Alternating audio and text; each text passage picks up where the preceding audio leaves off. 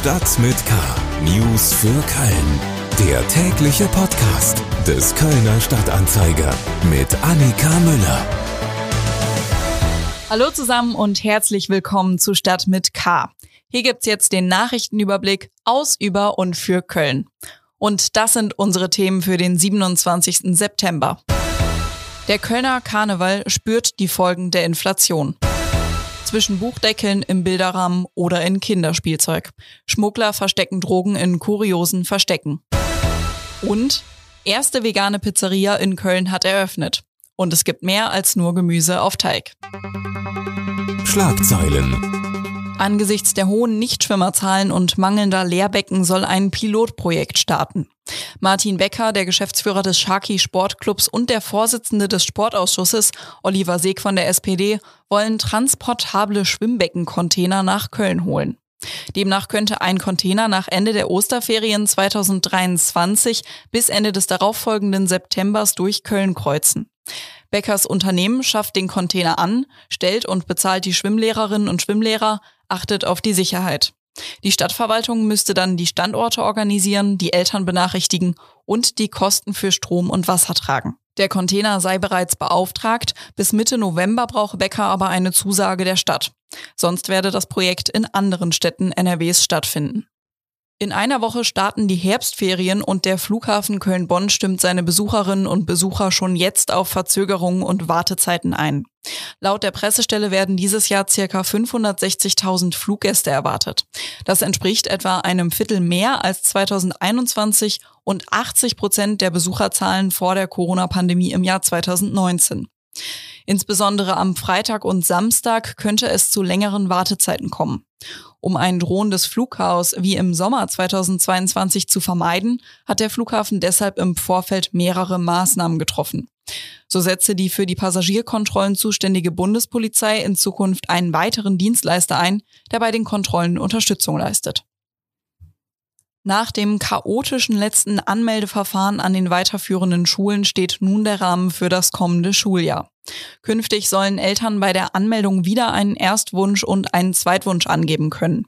Außerdem wird es nach kontroverser Debatte bei dem vorgezogenen Anmeldeverfahren für die Gesamtschulen bleiben. Erst wenn die Bescheide für diese Schulform verschickt worden sind, beginnt im Nachgang das Anmeldeverfahren für Gymnasien, Realschulen und Hauptschulen. Wer an der Gesamtschule leer ausgegangen ist, kann sich dann dort anmelden. Kölle Alarv, der Karneval rückt näher. Aber die Stimmung ist gedrückt. Kommen wir zu den Themen, über die wir etwas ausführlicher sprechen wollen. Karneval. Erst Corona, dann Russlands Angriffskrieg auf die Ukraine und dazu noch die daraus folgende Inflation. Eine Krise jagt gerade die nächste, die Unsicherheit wächst. Das merken auch Künstlerinnen und Künstler. Die Kühlschränke hängen voller Tickets für verschobene Konzerte und die Bereitschaft, Geld für weitere Konzerte auszugeben, die sinkt mit den steigenden Kosten für das Lebensnotwendige. Währenddessen steht in Köln die nächste Karnevalssession vor der Tür. Mir ist jetzt mein Kollege Stefan Worring zugeschaltet. Stefan, wie geht es denn den Karnevalsvereinen aktuell? Gibt es da auch eine spürbare Kaufzurückhaltung für die kommenden Veranstaltungen?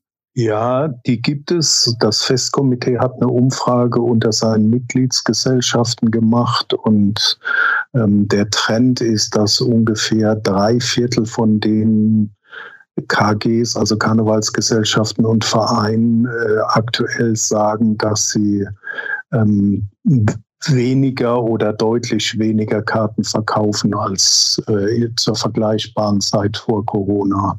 Also im Moment sind die Leute beim Ticketkauf sehr zurückhaltend. Ähm, die große Hoffnung der Vereine liegt jetzt, dass ähm, so mit dem Näherkommen des 11.11. .11. und der Session dann auch äh, die Leute ihren Winter quasi planen und ähm, dann vermehrt Tickets kaufen. Ähm, was ganz schwierig ist für die Vereine, ist äh, für die, vor allem für die größeren Vereine, ist, dass die äh, große Kon Kartenkontingente an Firmen verkaufen. Und äh, in den Firmen ist man ähnlich wie beim Veranstalten von Weihnachtsfeiern gerade sehr zurückhaltend.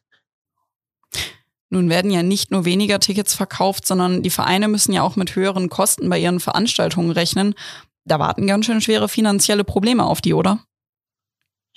Ja, also wenn Sie, wenn Sie wenig, zu wenig Karten verkaufen, äh, dann äh, kann es da schon Probleme geben. Man muss ja äh, sich vorstellen, also wenn man einen Saal hat, äh, in den 1300 Leute passen, wie zum Beispiel den Gürzenich, muss man schon 1000 Tickets verkaufen, um kostendeckend zu arbeiten.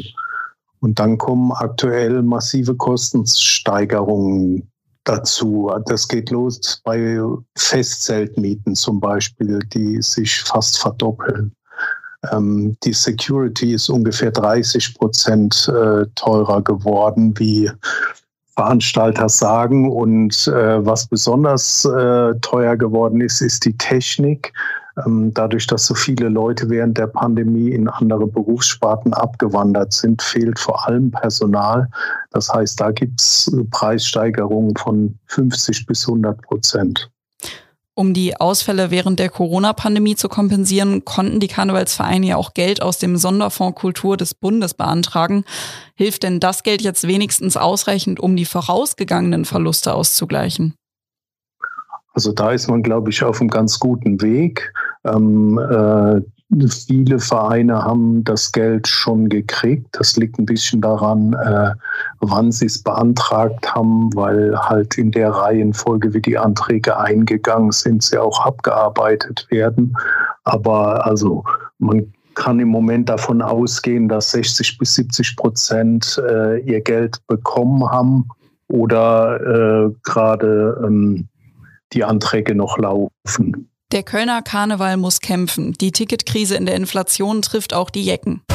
Kriminalität. Auch hier Kokain statt Kartoffelbrei.